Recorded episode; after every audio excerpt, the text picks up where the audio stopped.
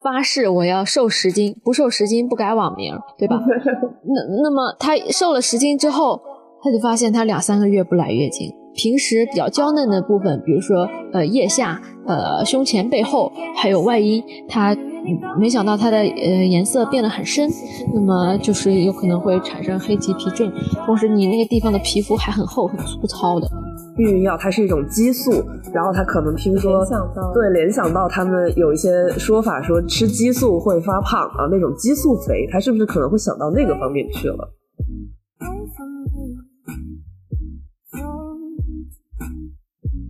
？Hello，大家好，欢迎来到第六十七期的闲课巴拉巴，我是正在度过愉快周末的叔叔。呃，今天呢，我们的播客邀请到了一位呃这个新的主播，呃，我们的阿伟同学，欢迎阿伟。大家好，我是阿伟，哦，我是刚刚被柠檬水喝的红的阿伟，欢迎阿伟。呃，今天呢，我们的主题是月经焦虑，呃，那么这一期主题呢，我们请到了上一期的嘉宾迪迪师姐。嗯，来给我们讲一讲月经焦虑相关的内容。来，我们欢迎滴滴师姐。Hello，大家好，我是依然想要成为上海滩林巧稚的滴滴。我们欢迎上海滩林巧稚同学。呱唧呱唧呱唧呱唧。月经呢？呃，相信大家呃，各位女生都非常的熟悉。月经它的定义呢，是指伴随卵巢周期性变化而出现的子宫内膜的周期性脱落。啊，那么女性正常的月经它是具有周期性的，所以每当呃大家在这个自己数着日子计算，然后发现月经并没有如约而至的时候，啊，可能就会产生一些这个焦虑的情绪啊。那么很多同学可能就会啊进行一个百度的看病和自我的诊断。那么今天呢，就请滴滴师姐来给大家讲一讲月经推迟究竟要多久才值得呃这个去寻求医生的帮助啊？那么月经不调它的定义到底是什么啊？那么让我们来欢迎滴滴师姐。Hello，大家好，今天呢，我给大家介绍介绍这个月经的周期以及月经相关的疾病。我觉得这个话题比较大哦，我们先从呃几个比较小的大家都应该知道的常识来入手吧。呃，我们正常的月经周期呢，应该是二十八天左右，也就是，你二十从月经第一天来算到下一次月经第一天来，这个中间呢，隔二十八天左右是正常的。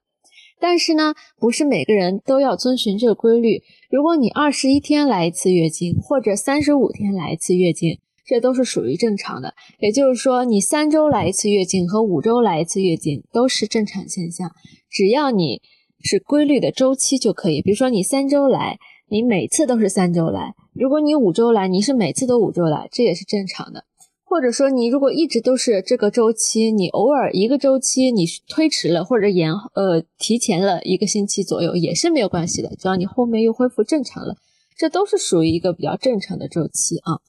那么每一次月经呢要来四到五天左右，同样呃也不是说你每个人都要来四到五天啊。在我们年轻的女性，比如说呃二十到四十岁之间的这个女性，四五天是比较常见的情况。在一些快要绝经了，比如说四十到五十岁之间这个呃这个年龄段呢，你来两到三天也是属于正常现象。呃，有些人呢月经比较多，她可能合并一些腺肌症或者是子宫肌瘤，那么她月经来的时间稍微长一点没有关系，七到八天也是正常的。每次来的月经总量呢，应该是呃数据上来说是二十到八十毫升之间，但是呢，我们一般来说没有一个非常明确的这样一个量化的一个标准。有些人可能觉得就是他用夜用卫生巾多长，呃，全部浸满还是呃没有浸满来表达，呃，我觉得这个也是也是合理的，呃，也是我们日常生活中经常描述的一个东西。月经量呢，它是没有办法量化的，呃，稍微多一点少一点没有关系的。但是如果说太多，超过了八十毫升，你觉得自己血崩了，那你可能要去看一看。呃，如果说小于二十毫升，你一整天下来那个卫生巾都没有湿透，或者说你用一个很小的卫生巾，你一天都不需要换，那。有可能是月经过少，需要去就医了。那么，如果月经量小于五毫升，也就是说你可能根本就就来了几滴，那么我们这个时候就诊断为月经过少，那就需要及时的就医。嗯，这是关于月经周期，然后月经经期的时间长度，还有月经量的介绍。嗯，呃，今天呢，其实阿伟他跟我们聊天的时候，他说他比较感兴趣的一个话题就是关于月经的推迟。阿伟为什么会想到这样一个题目？因为我在想这个题目的时候，同时也经历着一一次月经的推迟。就是我之前确实是周呃，像迪迪师姐刚才说的是周期比较稳定的，我之前是大概四十天会来一次，虽然比较长，但是我觉得它也算是规律的，我也没有太太重视这个事情。但是有一天它突然二十多天就来了，然后我就。非常非常非常的焦虑，然后后面这二十多天来了之后，他又很长一段时间没有来了，再也没有来过。就是就是当时的那个焦虑程度，我真的就是上小红书、B 站，还有各种百度上搜了一波。然后我看到小红书有非常多的姐妹在寻求这方面的帮助，她们甚至在小红书上有什么供灯的一些活动，可能是偏迷信的一些东西了。然后我就觉得这个事情非常非常的神奇，就是可能很多人他都会。呃，提到一些月经不规律而引发的一些焦虑，但是他们的呃，感觉他们的一些行为都非常的，嗯，可能不会具有很多科学性。但是我我自己本身是比较信总结，就是我会总结一些月经来之前的一些症状，然后好让我提前准备一下这次月经。比如说，我感觉有时候会小腹胀痛，然后或者是有段时间情绪会很不稳定。然后每当我经历这样的时候，我一方面就会觉得哇，月经要来了，怎么办？怎么办？一方面觉得啊，月经终于来了。然后我想问问吉吉师姐，就是某一些呃月经即将到来的症状，这些是具有科学依据的吗？包括还有没有其他一些能够缓解月经焦虑的一些呃行动呢？啊，我觉得阿伟问这个问题真的是非常的好啊，因为呢，你在讲述的过程当中，我觉得呃和我有很多相同之处。对于我们这种月经不规律的人，他很多时候是通过自己的一些症状来预测自己什么时候会来月经，而那些月经规律的人，他们可能每个月算一个日子就好了。像我，我就经常，我原来的呃原来的时候，可能四四十到五十天来一次。我其实之前也有去就医过，但是呢，最后都不了了之了。因为呢，我的 B 超也没有什么问题，性激素也没有什么问题，可能就是跟我的生活作息啊、内分泌啊、压力啊等等有关。那那么这些是有科学依据的吗？我觉得可能有一点。但是更更重要的是，可能是因为我们这群人他们的激素水平的分泌是不规律的。我来给大家普及一下，我们正常月经周期当中啊，这个激素是如何变化的哦。当你来过一次月经之后，比如说你现在是月经第五天，月经已经快要干净了，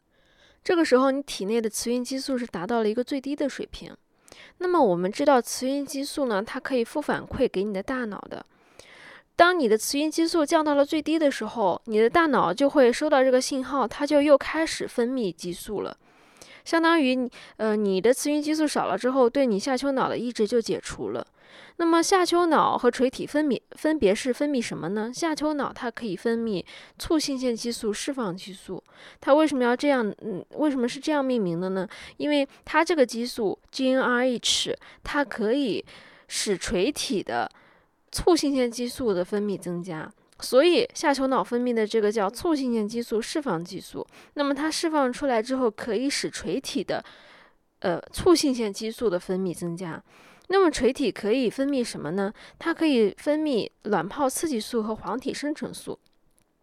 那么在下丘脑的驱使下，垂体也会分泌呃激素，然后呢呃卵泡生成素可又可以促进卵泡的发育。那么，所以在这个过程当中，卵泡就逐渐的发育起来。卵泡可以分泌雌激素，所以说你体内的雌激素逐渐的增高。那么一开始呢，是雌激素会负反馈给你的大脑，但是当你体内的雌激素达到一定的水平的时候，接近排卵的时候，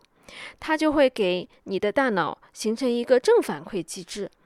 导致你。下丘脑垂体分泌的激素越来越多，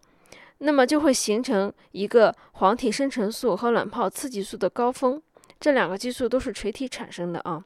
发生正反馈之后，垂体分泌的呃这两个激素变得非常高，形成一个高峰，就可以促进排卵。那么排了卵了之后呢，你体内的黄体生成素和卵泡刺激素就急剧的下降了。这时候黄体是形成了的，那么你的黄体它是主要是分泌雌孕激素的，所以说你体内的雌孕激素又在逐渐的升高。当你排卵之后，大概七到八天左右，那你体内的雌孕激素是可以达到一个比较高的一个水平。那么雌孕激素不是可以负反馈给你的大脑吗？那么这个时候你大脑产生的呃促性腺激素以及呃垂体产生的这个呃黄体生成素和卵泡刺激素都又开始减少了。那么这两个激素呢，在黄在月经的后期主要是支持黄体的。那么黄体开始萎缩了，黄体萎缩了之后，你的雌孕激素。分泌又开始减少了，因为它主要是黄体在生成雌孕激素。那么雌孕激素少了之后，子宫内膜相当于失去了营养，失去了呃使它生长的这样一个性激素的支持，那么它就会发生剥脱，然后你的月经就来了。月经来了之后，你的雌孕激素又开始降到一个非常低的水平，对下丘脑和垂体的抑制又解除了，然后呢？那他们又开始分泌激素，使你的卵泡发育。你的卵泡发育了之后，又开始分泌雌激素，然后最后产生一个正反馈，又开始排卵。排了卵之后，它们又下降，就是这样一个过程。呃，你的月经在发生的一个周期的这样一个变化。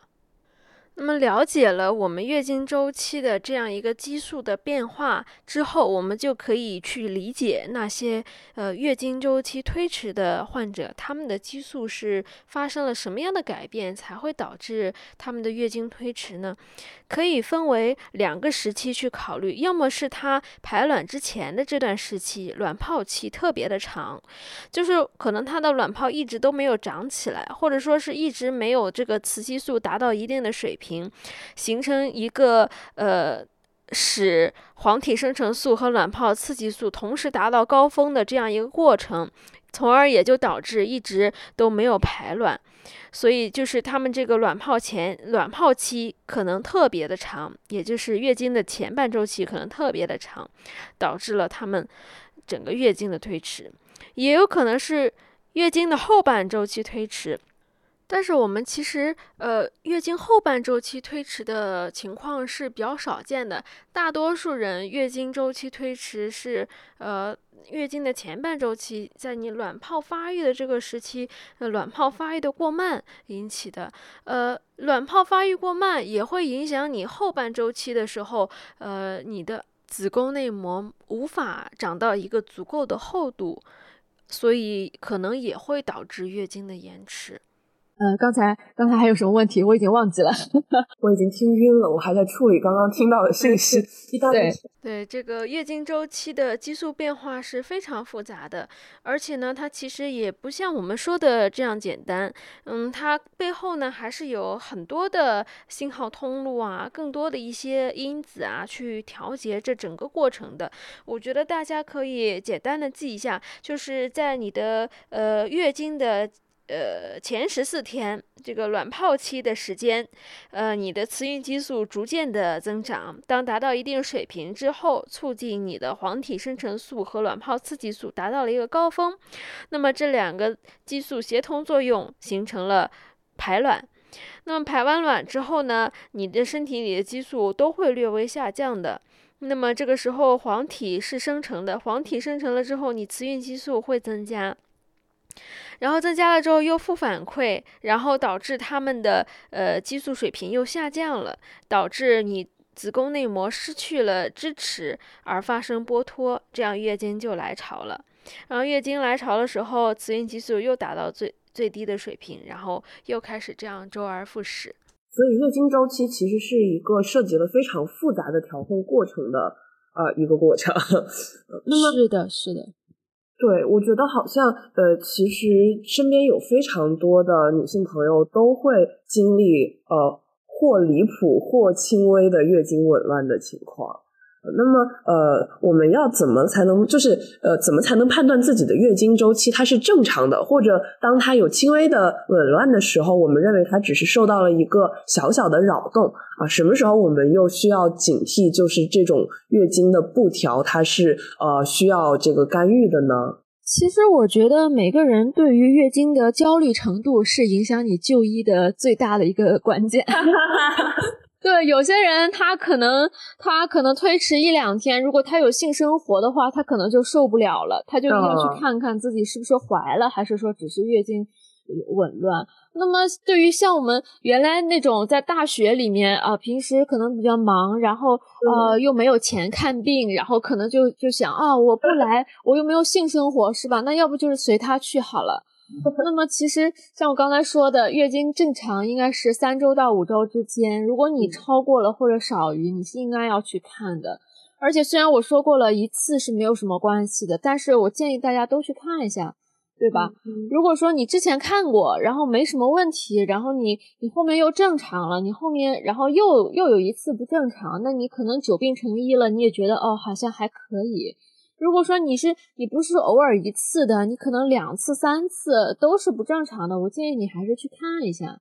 呃，你看了之后呢，有些人他可能是有问题的。我之前在读书的时候，我看到书上说，呃，在青春期的时候，也就是你刚来月经的前两年，你可能啊那个大脑发育不呃那个不健全，然后导致你这个月经是不规律的。但是呢，我后来结合了一下我自己的一些经历，我想了想，我月经刚来的那那两年好像还是正常的。后来就不正常了，所以说就是每个人表现的形式都是非常差异的，呃，主要就是担心为什么让大家去就医，主要就是担心大家其实是有一些疾病的，或者说你可能你不管的话，你可能嗯短期也是没事儿的，但是你可能长期下来，你可能会这个疾病会加重的，导致你后面想要怀孕的时候，有可能会生育上有些困难，所以说建议大家如果说是。月经周期小于三周，小于二十一天，或者多于五周，三十五天都要去看一下。然后经期如果太少，小于两天，或者来了八天，然后没有停，或者停了又来了，月经量又变多了，然后一直来了十几天，这还是要去看的。当你的月经紊乱的时候，而这时候我们是可以通过一些简单的药物去给大家把这个激素调成正常水平，让月经恢复正常的。不是说你需要花很多钱去调理，呃，需要呃那个呃生活方式进行大的改变，需要长期坚持。不是的，可能有的时候就是你偶尔的这一个月，你的呃激素水平是紊乱的，所以我们可以给你补充一些雌孕激素，让它变成一个正常的。嗯，那呃想问问迪迪师姐，就是呃我们见到很多年轻女性，她都会有这个月经不调的问题。那么，呃，根据你的临床的经验，呃，像这些来求医的，呃，以月经不调为主诉的年轻女性，她们最后一般发现就是都是什么因素导致的呢？当你的月经推迟的时候，医生首先要排除的就是你有没有怀孕。那么，如果说没有怀孕的话，那就会其次考虑内分泌是否失调。那么导致内分泌失调的原因有很多种原因，最常见的是多囊卵巢综合症。另外还有一些慢性疾病，比如说有些呃年轻女性呃甲亢甲减，呃或者说是呃得了肺结核的啊，都会导致你这个呃。呃，激素紊乱啊，然后包括你肺结核感染到这个子宫内膜，呃，可能会导致子宫内膜无法生长，呃，那么也会导致一个月经推迟。嗯，还有一个就是，比如说慢性肝炎啊，然后肿瘤啊，当然这个比较少见了，呃，也是慢性疾病的一种，可能会导致例假推迟的，因为你可能身体是一个消耗性的，也会导致你的这个子宫内膜呃不够厚，然后也就没有例假。那么还有一个我觉得比较常见的吧，我们大学生经常过度减肥。我们学生都爱美嘛，经常一个月我我要发誓我要瘦十斤，不瘦十斤不改网名，对吧？那那么他瘦了十斤之后，他就发现他两三个月不来月经，然后呢，他就会来看，这个时候我们就会问他，你体重是不是降的太严重了？他还会说啊，我降的不多啊，那谁谁谁呃一个月瘦了十五斤呢，他都没事儿。对吧？那其实不是的，因为有些人他体重基数大，嗯，你一百五十斤的人瘦个十五斤没事。但是呢，很多小姑娘她本来就一百斤左右，她还觉得自己很胖，然后她要去，她还要去减，这个时候就相当于。你身体处于一个饥饿的时间，你自己其他大脑啊、心脏啊都营养都来不及了，它不会让你越呃不不严呃不重要的这个子宫内膜在生长，你也就不会来月经了。变种性闭经呢，主要就是你子宫内膜它没有足够的营养呃长起来，它没有子宫内膜增厚，也就没有子宫内膜的脱落。所以看来要提醒各位女大不要太用力的减肥，过于用力的不好好吃饭就会导致月经不来。啊，另外有些人呢，减肥他吃的是一些减肥药，那么有些减肥药里面会含有一些激素，导致你呃身体的激素紊乱，也会导致你这个月经周期的推迟。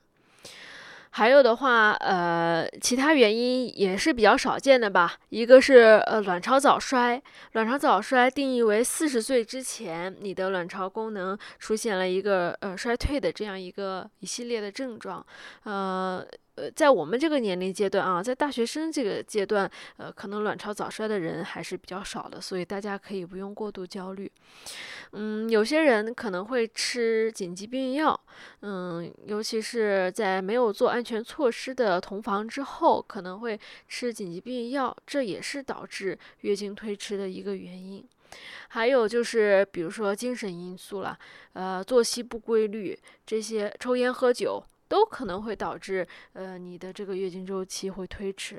嗯，所以听起来觉得好像还是呃多囊卵巢综合征啊，还有巧克力囊肿这种可能在年轻女性中相对比较常见的呢。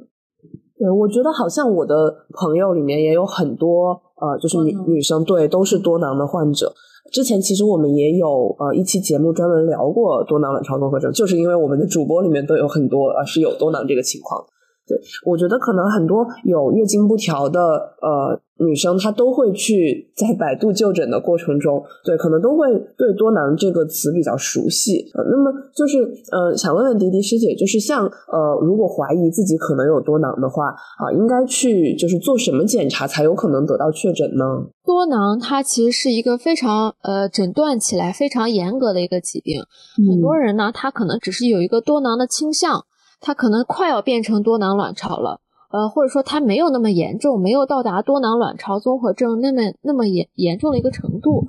多囊卵巢的诊断呢，它有很多标准。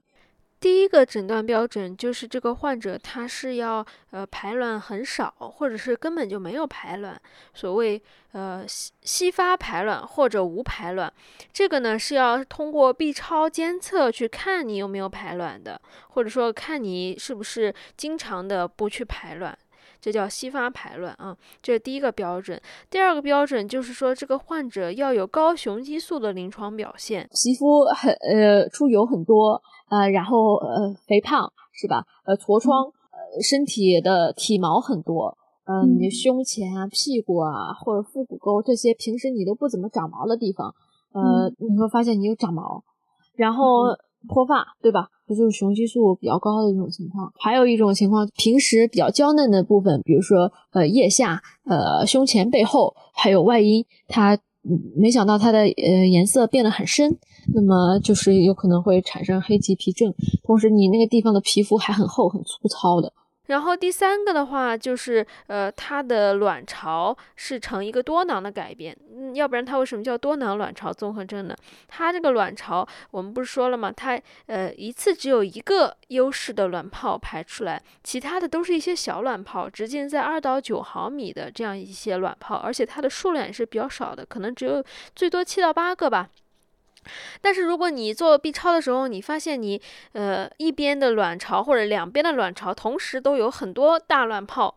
呃或者说是呃它二到九公分的这些小卵泡的数目特别多，大于十二个了，或者说你这个卵巢的体积特别大，因为你卵泡也特别多特别大嘛，就会把你个卵巢体积给撑大。你卵巢体积大于等于十毫升的话，呃。那么这提也是提示你一个卵巢，呃，它是增大的，可能是卵泡也是比较多、比较大。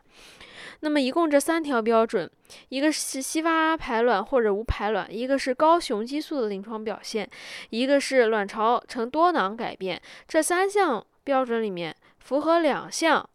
并且还需要排除其他引起你雄激素过高的一些病因，同时满足了这些标准。才可以诊断为多囊卵巢综合症。其实我之前有去看过医生，就是根据呃，因为我四十天来月经这个事情，然后我妈妈，我妈妈非常焦虑，我自己可能觉得嗯还好，然后她又带我去看了一次医生，然后呃，我记得当时是吃了一个黄体酮胶囊，首先是，然后吃了五天还是多久，反正就是嗯吃到一定量它就突然来了，然后之后就会吃那种每天一粒的呃。类似于避孕药的一种药物，然后吃完之后也是每次吃完三十天还是多久，反正它又会来一次月经，然后大概调调理了半年左右。但我感觉半年是正常的，之后又恢复到了我之前四十天的周期。后面我妈妈也摆烂了，然后之前也尝试过包括中药调理之类的，然后身边的很多人也尝试过中药的治疗，但是感觉嗯疗效都个体差异挺大的。然后想问问师姐，就是对于这些药物的治疗有没有什么呃嗯，就是一些比较常见的治疗方式，或者是它的一些效果有什么差异吗？嗯，好的，你问的这个问题应该也是很多女性想要问的。那么第一个就是你说你曾经呃吃黄体酮，然后月经就来了。那么黄体酮呢，就是我们想一下刚才我给大家介绍的那个月经后半周期雌孕激素都增高的那么一个时期。如果说你子宫内膜没有到达一定的厚度的话，那么你。呃，这个时候去补充黄体酮，黄体酮就是孕酮啊。那么你去补充孕酮的时候，你的子宫内膜就会呃生长增厚。然后这个时候你一给它停掉这个呃黄体酮，也就是孕酮啊，你的子宫内膜就会失去营养支持，然后导致它的脱落，你的月经就来了。这就是为什么医生给你吃黄体酮，先让它长内膜，然后。断了它的营养，它就会发生剥脱而产生月经。那么他为什么要给你吃避孕药呢？那避孕药呢？它它的作用，呃，它是我们最常见的优思明和优思悦这两种商品的药品嘛？它其实是口服短效避孕药，它是需要你每天吃。每天吃了之后呢，它的作用机制最主要的是抑制你的排卵。它会让你的雌孕激素保持在一个水平，那个呃比较稳定的状态。它不会像我刚才说的这样啊，你一会儿高一会儿低。它吃了，它每天吃这个药之后，可以让你身体的激素一直保持在一个比较稳定的状态。因为没有没有排卵，呃，这个。没有这个 LH，呃，没有黄体刺激呃生成素，还有卵泡刺激素这样一个峰值呢，你就没法排卵。没有排卵了之后呢，你子宫内膜就不会厚，不会厚了之后你就不会来月经。那么其实这个避孕素大家是呃谈之色变了，尤其在一些比较小的呃女孩当中，或者是如果你让她吃孕激呃雌呃这个口服避孕药的话，你会发现她妈妈的脸变得面如菜色。对，所以说大家不要觉得啊，避孕药就是用来避孕的。我一个小女孩，我没有没有男朋友，为什么要吃这个？对身体不好？不是的，很多多囊卵巢综合症的患者呢，他雌孕激素本身就是处于一个异常的情况。你如果不给他调理的话，他可能日后会发展成呃，比如说他可能会并发子宫内膜病变啊。然后她可能到了育龄的时候，她发现她自己无法怀孕，这些都是有可能的。嗯，所以说你呃，对于那些没有生育要求的，然后呃年龄小于四十岁的，呃没有合并其他的肝肾功能损伤，呃或者是呃乳腺疾病啊，或者是凝血功能障碍的这些人，嗯都可以给他使用呃雌孕呃那个呃口服避孕药去给他调理。呃，那么一般调理周期呢就是半年。它是什么作用呢？让你呃这半年你的卵巢休息一下，休息了之后呢，很多人他可能就能恢复正常。也有的像你像我们阿伟这样的情况，就是 吃完了又没用了，然后又摆烂了。呃，但是即使是这样，他也休息了半年，对吧？所以还是有用的。所以这就是为什么我们有的时候会呃告诉患者说，你去呃你有怀孕的打算吗？你去怀一个孩子，呃也对这个卵巢有保护的。嗯，呃，因为呢，你怀孕的这个期间，呃，你从怀孕初期开始到你生完，然后哺乳期间，呃，大大概差不多两年的时间都不会来月经的。那么这个时候，你的卵巢就得到了充分的休息。啊，那么他可能有些人他觉得啊，呃，他他就跟我们说，他孕前是不正常的，怀完一次之后又正常了，所以这也是一个对，让卵巢休息之后，它可能就正常了。哦，所以其实呃，之前我们能听到有一些老一辈，他他在听到就是年轻女孩有这个月经不调啊、痛经之类的情况的时候，他就会说：“哎，你生个孩子就好了。”就以此为由来催生。就其实他背后也是有一些啊，这 这个所谓的经验性的这个呃结论，其实也是有一些科学依据的。对这是有科学依据的。啊。所以其实听刚刚迪迪师姐的呃这个讲解，其实呃避孕药它本质上就是一种雌孕激素。那么我们呃就是呃就是服用避孕药，其实是通过外源性的雌孕激素来代替啊你的卵巢进行努力的工作啊，好让你的卵巢休息休息，呃让它呃就是有一个呃就是得到充分的休息以后，可能能够恢复正常的功能。其实刚刚呃，迪迪师姐在说到很多患者对于这个小姑娘吃避孕药这件事情的有一些担呃有一些顾虑呃，我就突然想起来，其实前段时间我刚接到一个家里亲戚的咨询，就是呃好像是我顾医生，就是呃是我姑姑的女儿，她就是小姑娘，只有十四五岁吧，然后呃是被诊断为呃这个多囊，然后大夫就是给她开了避孕药。对，然后我的姑姑作为孩子的母亲就非常的焦虑啊，她就给我打电话，她提到了一些我之前没有想到的患者可能会有的顾虑。除了刚刚呃师姐说的这个没有性行为的小女孩吃避孕药听起来有点有点怪之外，她当时问了我一个问题，她说这个避孕避孕会不会把她的女儿避的从此以后都不能再孕了？啊，对，不会的，我们口服避孕药是属于你吃了立马就不会怀孕了。然后你不吃了，立马又能怀孕了。对对对，其实所以其实刚刚呃师姐有说到，就是其实这个避孕药你停了之后啊，它就是对它的生育功能是不会有影响的。那如果我就是出于这种顾虑，我一直不吃的话，那么远期是不是呃其实反而更有可能会影响到生育功能？是的，有可能会影响的。但是究竟是如何影响呢？其实每个人也是非常个体化的。有些人可能一直多囊卵巢，你觉得他可能都没法怀，结果他可能自己就怀上了。当然，也有一些人他没有检查出多囊卵巢，他可能也嗯，可能因为激素有一些是因为激素原因吧，他可能也一直也怀不上。这是一个呃有点玄学的这样一个对。然后那天呢，就是我跟我的这个小，这应该是侄女还是？应该是侄女吧，我跟这个小侄女本人也通了一下电话，然后呢，她就说她自己本人啊，对于吃避孕药这件事情，她有一点担心，就是会不会发胖的问题。嗯，是的，有些人可能会认为自己会发胖，但是呢，我们目前的一些呃多中心的一些研究数据呢，呃，认为他呃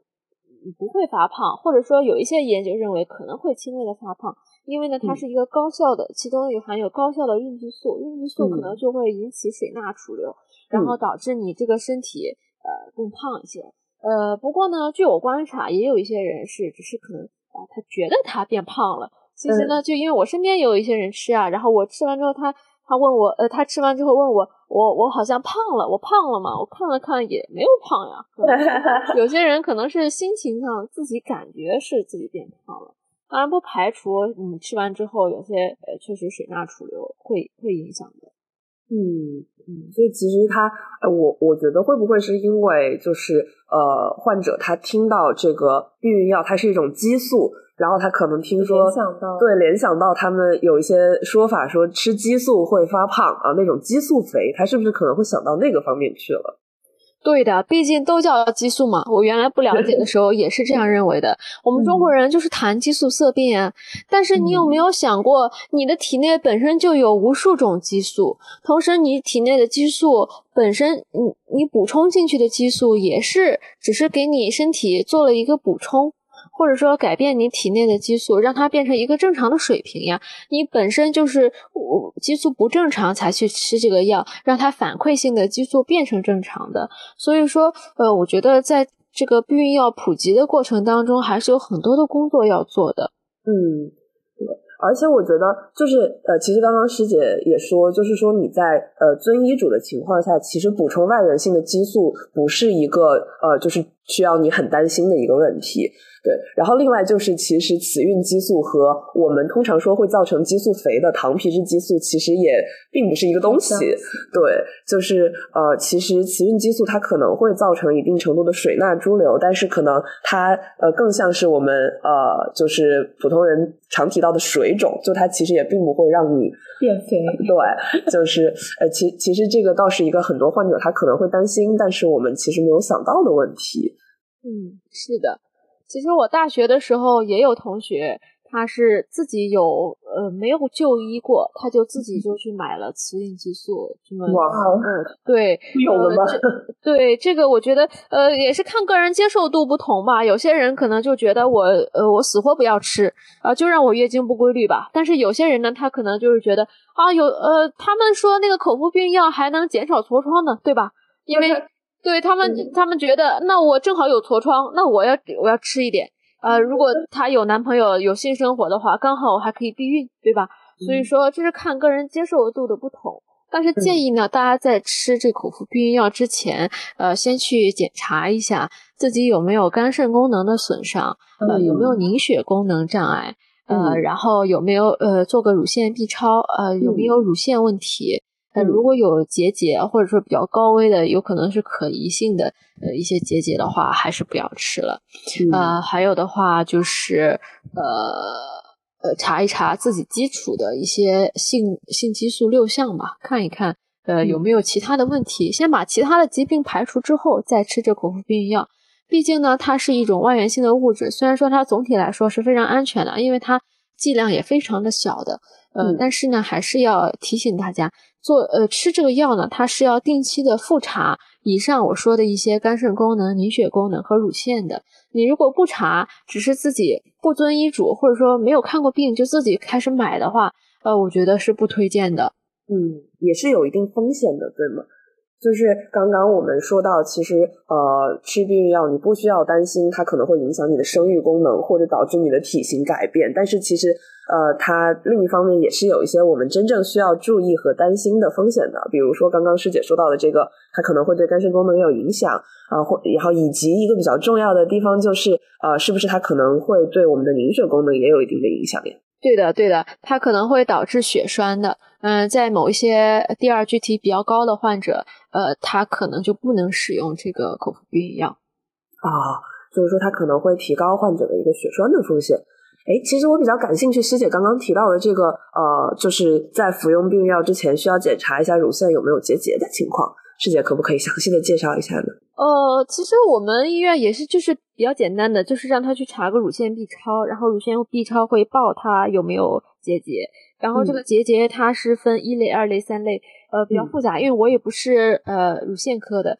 呃，嗯但是可疑的它肯定会报嘛，或者说是呃，如果超过三类的，可能就是你要当心了，你可能嗯不能吃。因为它可能会呃刺激乳腺，呃导致乳腺的更重病变。嗯，这个我记得之前我在轮转乳腺外科的时候，好像也有听到过，呃，就是呃相关的知识，就是关于这个乳腺结节。对我们呃老师说，就是我们在 B 超上，就是会根据呃就是它 B 超上的影像学的表现给它分级，就是 by RAS 分级。嗯然后呃，我记得应该是呃。纤维瘤的话，应该是分在三级吧，然后就是呃四级往上就会比较呃提示它可能会有一个恶变的风险，对。然后呃当时呢，老师有提到一件事情，就是外源的这个雌孕激素的，就是摄入可能会呃就是让它这个呃乳腺已经存在的结节有一些向不好的方向发展的趋势，呃，然后当时呃虽然它跟呃月经周期可能就是跟我们今天的主题没有特别直接的关系，但是他们有提到，就是对于围绝经期、围绝经期的女性，就是呃，我们就是呃有一些就是围绝经期的激素治疗嘛，就是希望能够帮助呃阿姨们就是更平稳的度过自己的这个绝就是更年期。但是嗯，也有一些说法，就是乳腺外科的老师他们可能。更倾向于就是在这个过程中不使用外源性的激素去介入，因为他们觉得这样可能会呃提高他的这个乳腺癌的发病的风险。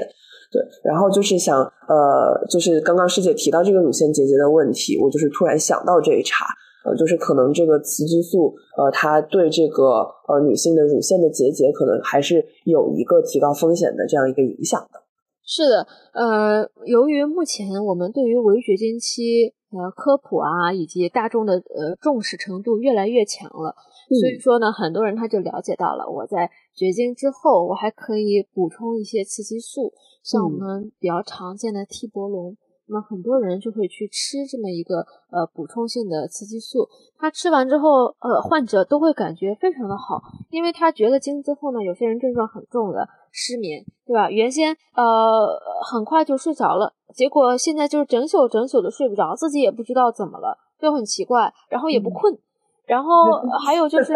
呃对呃情绪啊特别糟糕，这个情绪是真的很糟糕啊，呃有些人甚至会抑郁，呃然后还有的就是呃这个身体呃。从早到晚出汗，平时不怎么出汗的人嗯变得汗特别多，从上到下一些呃就全身大汗。有些人严重的时候真的会这个样子。呃，还有一些比如说脱发呀，然后觉得自己身体呃体力下降的很严重啊，然后出现骨质疏松啊，然后出现呃高血压啊，这些问题都会出来的。嗯，所以呢，很多人他就会他想要去补充一下，补充完了之后呢，他就会觉得。特别好，他就不想停。那不想停呢，就这是不行的。呃，来说，对你如果超过呃五十五岁啊，或者说你有其他的，比如说像刚才你说的乳腺的一些疾病的话，就建议你不要吃了。其实呢，你补充雌激素，除了乳腺的问题，你还可能会诱发子宫内膜癌的产生。嗯。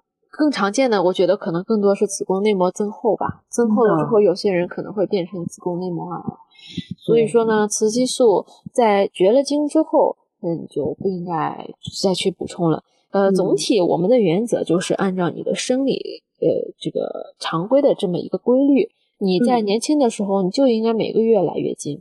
嗯，好，也有一个保持一个正常的规律。尽量不要让它太长时间不来。如果你两三个月不来的话，你可能这个子宫内膜它过度增生，增生紊乱变成了病理的有病的子宫内膜，它可能会导致子宫内膜疾病啊。最后有些人甚至可能会演变成癌。其实我们现在年轻女性很多人得子宫内膜癌啊，或者是子宫内膜不典型增生，这个就是癌前病变，很多人都会得这个病。嗯，然后你绝了经之后呢，我们认为你就应该是不要再有任何的激素了。其实呢，你绝了经之后还是有少量的雌激素的，但是只是一下子变得很少，然后你身体可能受不了，但是你可能呃过了一年，它可能就适应了，可能就呃你就可以迎接美好的晚年生活了。哎，师姐刚刚提到，就是说我们一直在补充这个外源雌孕激素的过程中，这个因为雌孕激素的水平一直维持在一个比较高的水平上，所以子宫内膜它呃就是会一直增厚，不会剥脱。那么对于我们刚刚提到的这些使用雌孕激素治疗的年轻女性来说，呃，她们在服用这个避孕药的时候，是不是也需要每隔一段时间让这个呃月经来一来？这样的话，对她的子宫内膜比较好一些。对子宫内膜如果一直不脱落的话，它可能就会呃病态的增殖，呃或者是分化成一些呃不正常的呃子宫内膜。那么呃所以说你按理说你应该是最好都不要超过四十天呃让月经来一次，嗯而且就呃就像我刚才说的，嗯很多人他觉得他月经周期一直都是稳定的啊四十天或者五十天很稳定的来一次，但是你长期下去你这个。呃，疾病可能会进展的，那可能会由正常变成逐渐的变成就不正常了，所以说还是建议大家及时就医的。嗯，就是还是定期要做妇科的相关检查来监测一下相关的指标。是的，建议大家定期的去检查。同时呢，如果有性生活的，我再普及一个其他的吧。如果有性生活的女性，建议你每年进行宫颈筛查。我们今天虽然这个不是最主要的主题，但是这是我们下一期的主题，就这么愉快的决定了。好呀，好呀，好呀。呃，就是其实我们女性的检查，给大家科普一下，其实很简单的。女性每年的体检，她甚至不要查呃性激素，她可能就是查个 B 超，然后有性生活的话，你查个宫颈呃刮片，呃，或者说你如果呃经济情况允许的话，你可以再追加一个 HPV。嗯，这就是很简单的妇科检查，然后再让医生给你呃把手伸进阴道里面去给你摸一摸，有很多时候你就能呃摸出一些疾病来，很简单的。但是呢，我们的女性很多她是畏惧的，因为做妇科检查觉得医生太凶，像一个老巫婆，然后 他给他给做妇科检查的时候非常粗暴，然后或者是呃，他觉得心理上觉得很很紧张、很羞涩、不好意思脱裤子，然后把自己的外阴暴露给医生。其实作为一个医生的角度来说，就像每天吃饭一样，他都甚至都不会辨别，不会辨别你是男是女，都会就是很无情的，就是给你做。呃，我们其实更多的是关注你。你有没有病变啊？他会仔细的，会把注意力会放在你呃你的触感、你的观感上面，而不会去呃关心你个外阴长得好不好看，或者说看出你是否性生活过多，这些都不会的。大家不要担心这些问题，因为我在小红书上面有的时候看到呃一些姐妹就是对于呃隐私这方面有一些关心嘛。嗯，我告诉大家，其实 医生都不会关注你这些内容，嗯，所以说大家每年都要去做一个妇科检查啊。嗯，对，就是提醒大家，因为我觉得好像很多，比如说女大学生，就是她可能还并不适应自己已经是一个成年女性了，她在年度体检的时候，对她想不到要去检查这些东西，但其实这是很重要的。是的，是的，大家每次去检查的时候就放平心态就好了。很多四五十岁的阿姨来检查的时候，都是一副啊，嗯，任人宰割的 态度啊，呃，他们都觉得很平常了。但是，呃，如果是呃二十来岁的小姑娘，很多还是很羞涩的。其实呃，也希望各位姐妹在就是进行妇科检查的时候啊，放平心态，不要紧张。其实呃，虽然呃，不管这个医医生他看起来是呃，就是是非常的呃贴体贴，还是非常的这个呃，对，其其实他本质上都还是非常关心你，就是呃为你好的啊。所以就是希望各位姐妹还是要呃，就是上心去那个及时的做这个相关的检查。是的，是的，是的。今天我们的电台节目，如果有未来的妇产科医生，或者是已经是妇产科医生的同行呢，我希望大家也都能对患者的心态有一个呃理解。呃，我现在其实对对每一个患者都非常好的。呃，为什么呢？因为呃，我我在大学的时候，呃，我去我们嗯附属的妇产科医院，呃呃去看病，当时就是说月经不调哦，呃，那么你常规的要做一个小便，你看一看你有没有怀孕啊，然后呃抽血看一下性激素，呃，然后呃再再做个 B 超嘛，当时是做的是腹部 B 超。那么在这过程当中呢，由于我第一次去就诊，然后我不知道这个流程。呃，然后呃，就是很手足无措的样子。然后对面呢是一个四五十岁的，呃，面色蜡黄的，看起来就是在更年期的这样一个呃女医生。嗯，然后呢，他就对我非常凶，非常的不耐烦。呃，我后来呢，我就想，我以后一定不要成为这样的人。结果到了临床之后呢，我发现深深的理解了他。对，你是你是无可奈何呀。嗯，呃，但是呢，还是希望我们的同行能够对患者有个切身的理解吧。呃，我我以前哈，呃，我我的家里人没有生过病，所以我也没有去过医院，我也不知道原来医生的态度这么恶劣。当我当了医生之后呢，前两天，呃，我我我奶奶得了那个胆囊炎住院了，我才是第一次陪床。我发现医生啊，有的真的是很凶的，有的呢，他你真真的会让你感觉他就是一个呃神仙下凡。当你成为一个患者或者患者的家属的时候，你去体验一下这个就医的过程，会对你的职业态度产生一个很大的转变。至少我自己是有一个很大的转变的。嗯，对我其实刚刚师姐说就是。呃，他就是碰到一些比较呃墨墨迹吧，就是这个词，呃，比较比较比较墨迹的患者，可能会觉得很急。我觉得确实是，就是可能这样，呃，因为医生本身他工作压力是工作负荷是非常重的，他可能一早上要看非常多的患者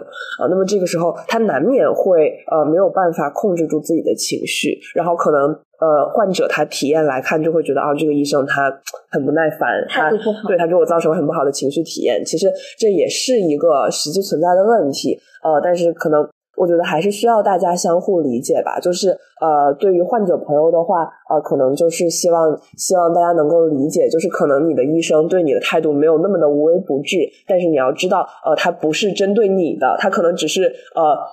自己的问题，不是他这份工作，就是他的不耐烦是对他的工作，而不是对你。对，然后呃，就是对于医生嗯朋友们来说的话，啊，当然我我对自己的期望也跟师姐刚刚说的一样，就是以后能够耐心的去对待每一位患者。对，但是可能呃，难免就是在高强度的工作下，我觉得可能每个人都会有 绷不住的时候。对，但是还是希望呃，不要忘记自己，就是呃，去关怀和帮助每一个患者的初心吧。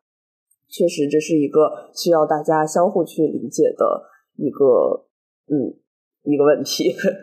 是的，是的，非常赞同。今天，今天就是呃，跟迪迪师姐一起呃。呃，给大家呃讲解了一下关于月经相关、月经周期和月经推迟相关的啊小知识，然后希望这一期节目也能够帮助到各位啊正在正在听这期节目的姐妹啊，然后呃希望大家如果啊发觉要对自己的月经周期上心啊，如果出现了这个月经不调的情况啊，要及时的就医啊，但是也不要过度的焦虑，如果有这个呃轻微的月经周期的紊乱啊，其实可能也是一种正常的生理状。况，那么希望大家都啊身体健康，然后这个月经规律，呃皮肤好好。那么我们这一期的节目就先到这里，然后我们下一期节目再见，拜拜，拜拜，拜拜。